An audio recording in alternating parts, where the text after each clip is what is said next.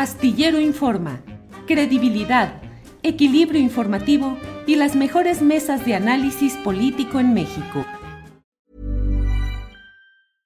Ready to pop the question? The jewelers at BlueNile.com have got sparkle down to a science with beautiful lab-grown diamonds worthy of your most brilliant moments. Their lab grown diamonds are independently graded and guaranteed identical to natural diamonds, and they're ready to ship to your door. Go to Bluenile.com and use promo code LISTEN to get $50 off your purchase of $500 or more. That's code LISTEN at Bluenile.com for $50 off. Bluenile.com code LISTEN. Millions of people have lost weight with personalized plans from Noom, like Evan, who can't stand salads and still lost 50 pounds. Salads, generally, for most people, are the easy button, right? For me, that wasn't an option. I never really was a salad guy. That's just not who I am. But Noom worked for me. Get your personalized plan today at Noom.com. Real Noom user compensated to provide their story. In four weeks, the typical Noom user can expect to lose one to two pounds per week. Individual results may vary. Perfecto. Arturo, buenas tardes. Muy buenas tardes, Julio. ¿Cómo te va? ¿Cómo te terminó de, de ir ayer con los apachurrones y pues mira, la verdad es que me fue bastante bien. Tuve una eh, caminata muy agradable, saludé a mucha gente, pero hubo una persona que me gritó, prensa vendida, la única Arturo Cano. Iba yo caminando muy tranquilo, casi en estado así nirvánico, cuando alguien me gritó, prensa vendida. ¿Tú no te diste cuenta quién fue Arturo? No, fíjate que no me percaté, yo te, vi por ahí tomándote selfies, este, vi cómo pagas el precio de la, de la fama, incluso me recordaste a, Carlos Monsiváis, que solía decir cuando uno caminaba con él por la, por la calle, solía decir que, que, no le gustaba la fama porque le impedía ver, le impedía acercarse a los hechos, todo el mundo quería acercarse a él, saludarlo, tomarse una foto, pedirle un autógrafo entonces, bueno, pues lo único que uno puede hacer en esos casos es cuando se encuentra una figura pública por las calles de reforma, es lanzar un grito para llamar su atención. Ah, pues porque yo iba caminando y gritaron prensa vendida y después de que pasó ese momento difícil, dije, lo enfrento a quien me está gritando o me hago pato. Y dije, ni modo, pues hay que enfrentarlo. Y en 10 segundos tomé la decisión, volteé y fíjate que te vi a ti muy sonriente. No sé si, no fuiste tú, ¿verdad, Arturo? No, no, claro que no, debe haber sido algún integrante de la prensa chayotera que andaba por ahí. Eh, fue un momento de... Me dio mucho gusto encontrarte por ahí, Julio, saludarte. Este, Igual. Como siempre, y, también ver el reconocimiento que tienes eh, de la gente, de, los que te siguen, de tu público. Déjame decirte, además, para, para alimentar tu egoteca, que ya el final de la, de la marcha lo lo observé yo en, en las cercanías del Zócalo, por ahí ya me tenía que sentar a, escribir y estuve en, alguna, alguna mesa con personas que me reconocían, pero me reconocían por la participación aquí en tu espacio. Eh, y te mandaban, y te mandaban saludos, incluyendo este, personas que, que fueron citadas hoy en la rayuela de la jornada, que retomó por ahí una, una porción de mi crónica. Este, yo me puse a dialogar con la gente ahí en la esquina de Isabel la Católica y, 5 de Mayo.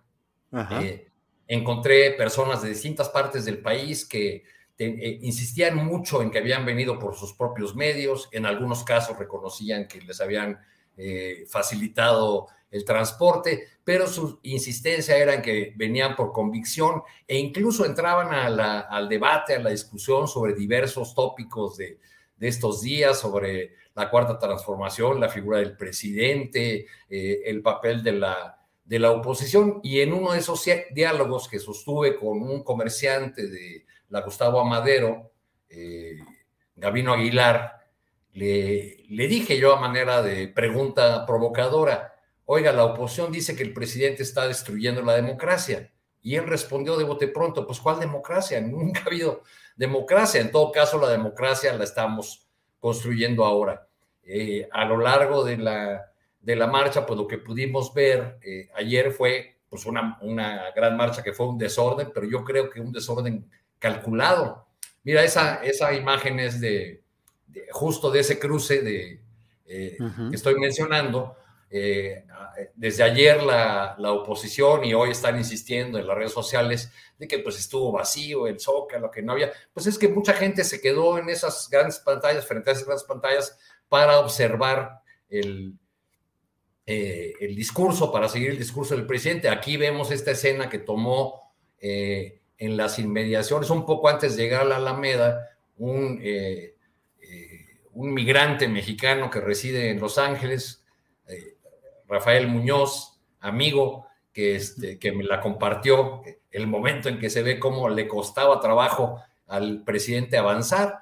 Y estas otras imágenes que fueron una de las cosas que me, llamó, me llamaron la atención, porque además de, eh, del grito ya muy sabido y muy repetido de es un honor estar con, eh, con Obrador, los gritos que yo más escuché eh, o las consignas que más vi en las pancartas que la propia gente había hecho con, su, con sus manos, que llevaban en cartulinas por ellos confeccionadas, era no somos acarreados, era este punto de, eh, rechazar la idea que, que, se mantiene en la mayor parte de los medios de comunicación, de que la gente que acude a respaldar al presidente de la República eh, solamente es una masa que, que va amenazada, obligada o por alguna alguna prebenda. Hoy en las columnas que reviso en la mañana me encuentro algunas que son realmente sorprendentes, como una que llega a plantear por un columnista que fue partícipe de la llamada Operación Berlín, que tú debes recordar,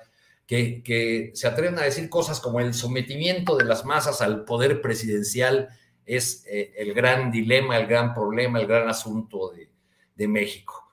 Entre eso y las comparaciones de eh, inteligencias, otrora apreciables que, a las que les gana el encono eh, y que no le reconocen absolutamente nada a, la 4T, ni mucho menos al liderazgo de, del presidente López Obrador, pues está esa, de la comparación con, con López Portillo o, llegar a, eh, a, decir, como Aguilar Camín lo hace este día, que, que las marchas de, que esta marcha es similar a las que hacía López Portillo, nada más que las de López Portillo eran más potentes y más auténticas.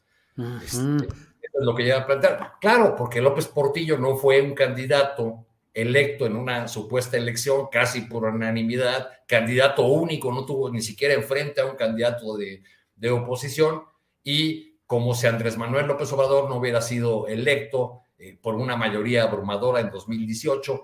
Es decir, olvidan en medio de este encono, de este rechazo que le tienen a la 4T y a la figura del presidente López Obrador, olvidan eh, muy convenientemente la historia eh, y, tratan de hacer una comparación eh, que a mí me parece absurda, maniquea, falsa, además mentirosa, con Echeverría, López Portillo. En todo caso, que comparen eh, aquí más cerquita, por ejemplo, con Peña Nieto, ¿no? Que fue un personaje al que ellos respaldaron o apoyaron eh, de distintas maneras. Enrique Peña Nieto podría haber hecho una movilización de esta naturaleza. Pues. En su cierre de campaña se eh, llenó el Estadio Azteca. Y las movilizaciones que yo recuerdo que hizo en los siguientes años fueron para llenar medio zócalo el 15 de septiembre y así evitar que cerca del Palacio Nacional hubiese voces de protesta, hubiese eh, ciudadanos indignados que expresaran su, su rechazo. En cambio, pues eh, con esta marcha, pese a, las críticas que se puedan tener a la, 4T, pues hay evidentemente un liderazgo eh, muy potente. Podríamos pasarnos analizando lo ocurrido ayer y sus, y sus consecuencias, casi, casi las horas que el presidente López Obrador tardó en llegar del Ángel de la Independencia al Zócalo. ¿No te parece sí. que... Sí, sí, sí, realmente fue impresionante, fue una multitud, eh, creo que se reivindica, es decir, Andrés Manuel López Obrador eh, opta fundamentalmente por el poder de la calle, por el poder de la movilización y en, una, en un rasgo, en un eh, lance atrevido incluso en términos de su seguridad personal, pues eh, fue parte de esa marea humana que lo estuvo eh, llevando entre los eh, excesos cariñosos, apasionados, solidarios, de gente que se desesperaba por querer tocarlo, saludarlo, tomarse una fotografía con él. Em, ¿Qué lectura tienes de ese momento, Arturo? Porque el propio presidente hoy dijo que él esperaba o que la idea era tener, pues como en otras marchas, ¿no? Una vanguardia, eh, una eh, eh, al frente los uh, principales personajes. Incluso había dicho algunos de quienes iban a estar junto a él, dijo algunos a la derecha, otros a la izquierda, pero ahí estaremos todos. Pero la verdad es que de pronto se descuadró todo. ¿Qué pensaste? ¿Qué riesgos viste? Y por otro lado, ¿qué ventajas políticas ves de ese contacto directo de la gente con su presidente?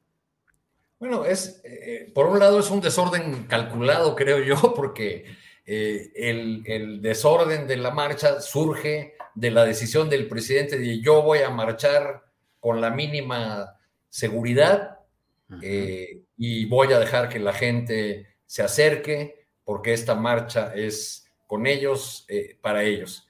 Eh, eso, eso motivó que al ser tanta la, la, gente que llegaba a los alrededores de el Ángel de la Independencia, que aquello fuera eh, no un río, sino una, una gran cantidad de, de, de, ríos que fluían para distintas direcciones, porque eh, a mí me tocó ver contingentes que se dirigían al punto de reunión, al Ángel de la Independencia, cuando el presidente ya había salido, ya había pasado frente a la embajada de Estados Unidos, eh, o personas que le decían a uno con mucha seguridad, no, no, ya pasó por aquí, ¿no? A la altura de la Alameda todavía faltaban dos horas para que el presidente pudiese llegar a, a ese punto. Esta situación eh, obligó a los que hubiesen estado en esa imaginaria descubierta, como se llama la primera fila de una manifestación, pues a cada uno ir por su lado. Entonces ahí uno iba viendo, pues hay una bolita por este lado, eh, interés de, y cámaras, eh, interés de ciudadanos y cámaras fotográficas y de y de video por otro, pues porque ahí andaba la secretaria Nale o en otro lado un gobernador o este. Yo a la, a la única persona que, o al único de los políticos que vi con un aparato de seguridad, eh, pues realmente... ¿Ready to pop the question? The jewelers at BlueNile.com have got sparkle down to a science with beautiful lab-grown diamonds worthy of your most brilliant moments. Their lab grown diamonds are independently graded and guaranteed identical to natural diamonds, and they're ready to ship to your door. Go to Bluenile.com and use promo code LISTEN to get $50 off your purchase of $500 or more. That's code LISTEN at Bluenile.com for $50 off. Bluenile.com code LISTEN. I'm Sandra, and I'm just the professional your small business was looking for. But you didn't hire me because you didn't use LinkedIn jobs. LinkedIn has professionals you can't find anywhere else, including those who aren't actively looking for a new job but might be open to the perfect role, like me. In a given month, over 70% of LinkedIn users don't visit other leading job sites. So if you're not looking on LinkedIn, you'll miss out on great candidates like Sandra. Start hiring professionals like a professional. Post your free job on linkedin.com/people today. Notorio en ese, en ese escenario donde todo se acercaba a todo y abrazaba en agarraba, fue al gobernador de Puebla, Miguel Barbosa, que era conducido en una silla de ruedas este, uh -huh. y traía a sus, a sus escoltas o a los escoltas que normalmente debe traer en, en Puebla, eh, con todo y sus, sus chicharitos en la, en la oreja y que sí iban un poco eh, agresivones con la, con la gente que, que se atravesaba en su camino, pero fuera de esa escena, pues yo creo que todo fluyó con estos apachurrones, estos apretujones que eh, retrasaron eh, la llegada del, del, presidente y propiciaron que mucha gente ya fuera eh, cansada ya del, del, sol, etcétera, pues se, se retirara del, del zócalo. ¿Qué opinas? ¿Qué piensas de eso específicamente, Arturo? Porque obviamente la fotografía de eh, el zócalo no lleno, con algunos espacios, sobre todo a través de webcams de México, podía uno estar viendo en tiempo real cómo estaba el zócalo. Y bueno, ya en la parte final del discurso de López Obrador, que fue más de una hora y media, pues también el problema de, de cómo se veían los huecos. Tanta gente, este flujo enorme, y sin embargo, ¿por qué? ¿Problemas de organización, Arturo?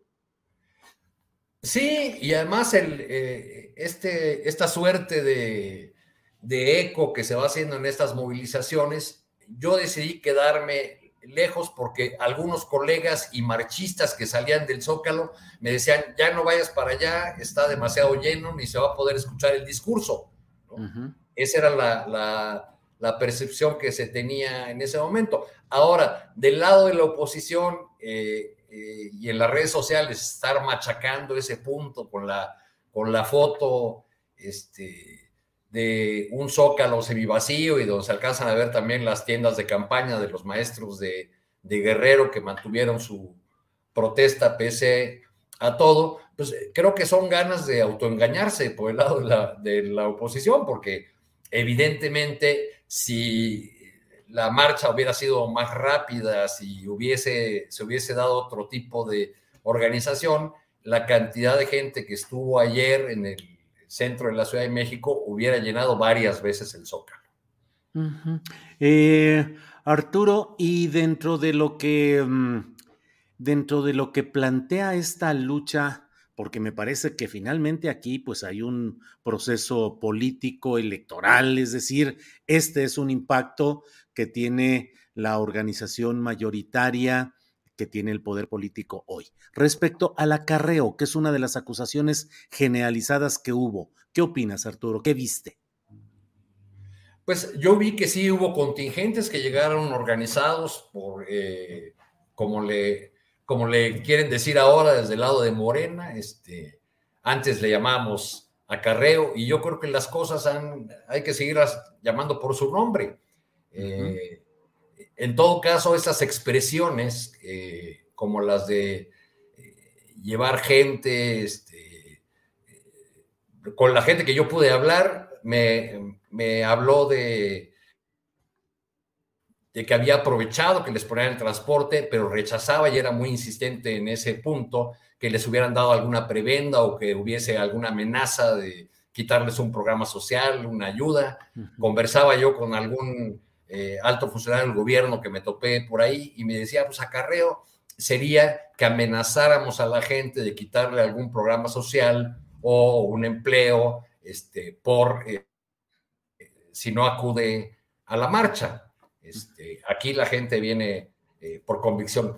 Yo creo que que sí hubo contingentes que evidentemente pasan lista, tienen todas las prácticas antiguitas, pero los vi tanto en esta marcha de ayer como en la marcha del día 13 de noviembre, cuando el señor Claudio X González eh, trata de hacer una dicotomía, es decir, la marcha de la democracia contra la marcha de los acarreados, primero habría que preguntarle este, en calidad de qué él representa la marcha de la democracia, si no ha sido y no fue electo por nadie o nadie que yo sepa lo ha elegido para, para ningún cargo.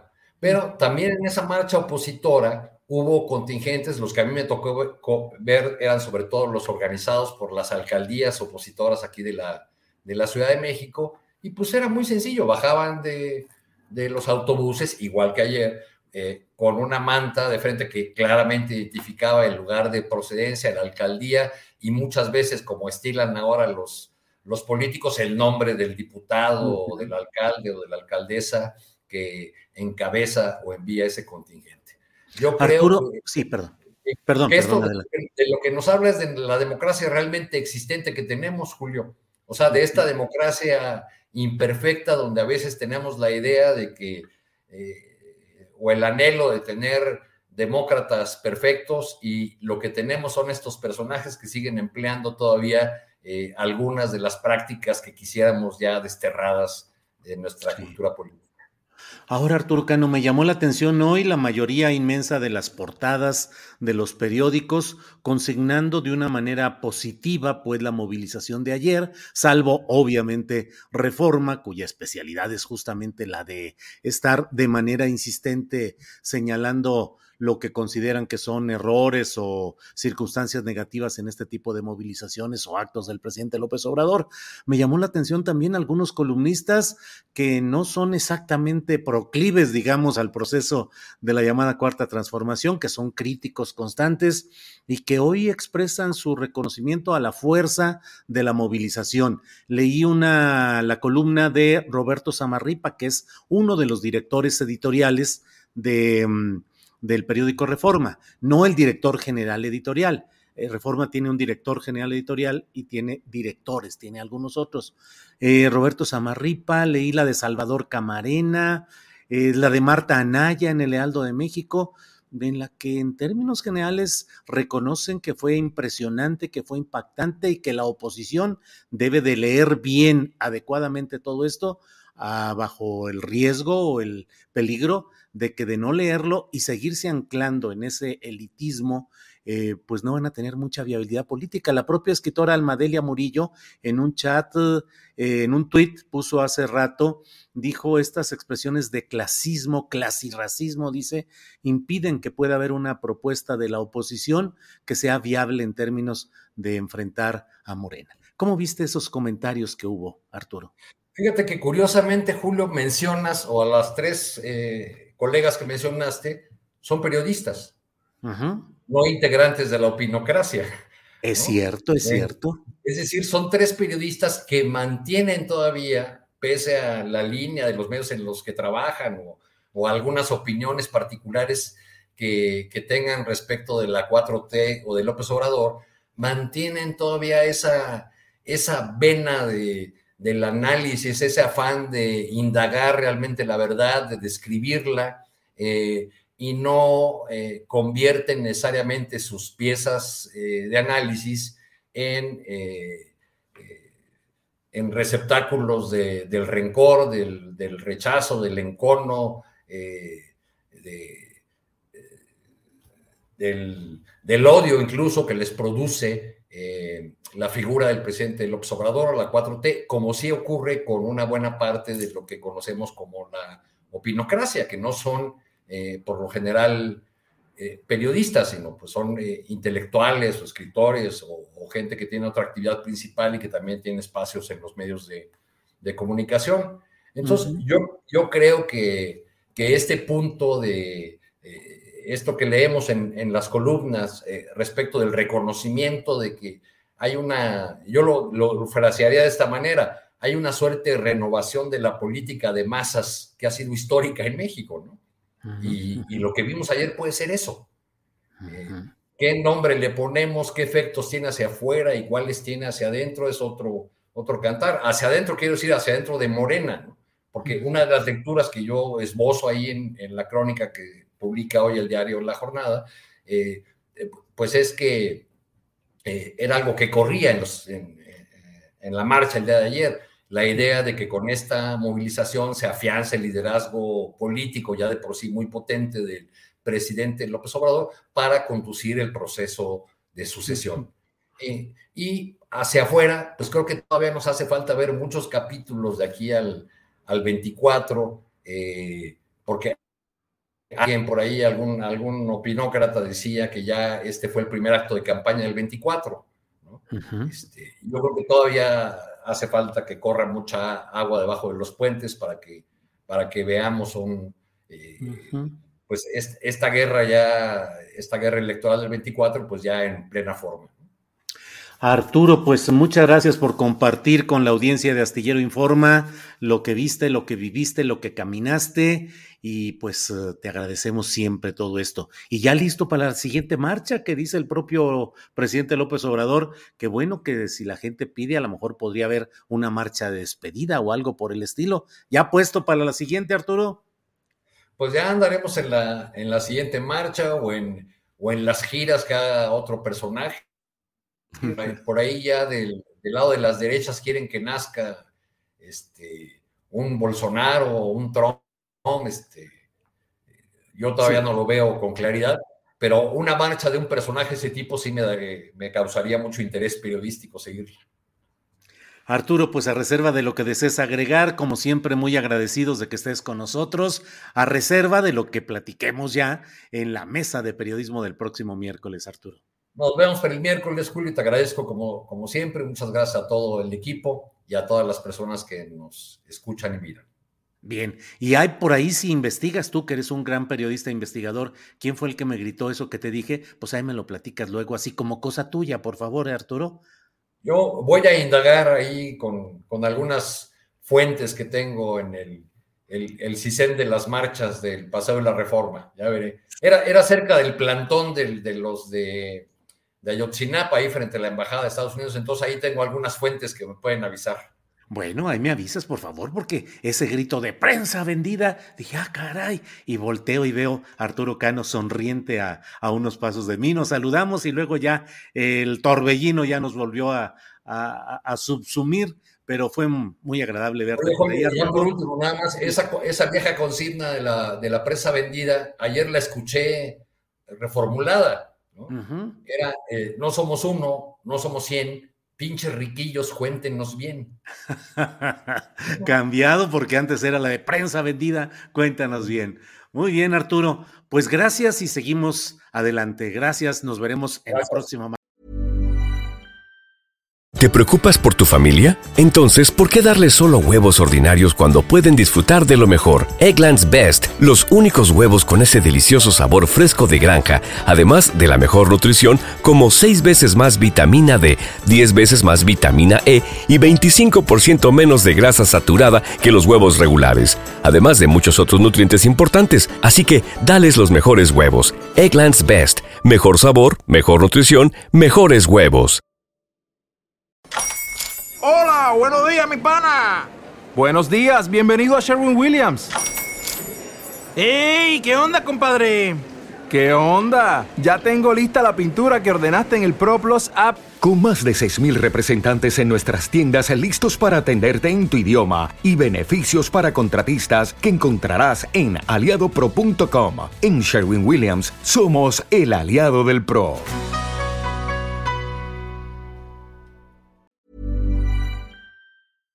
Para que te enteres del próximo noticiero, suscríbete y dale follow en Apple, Spotify, Amazon Music, Google o donde sea que escuches podcast. Te invitamos a visitar nuestra página julioastillero.com.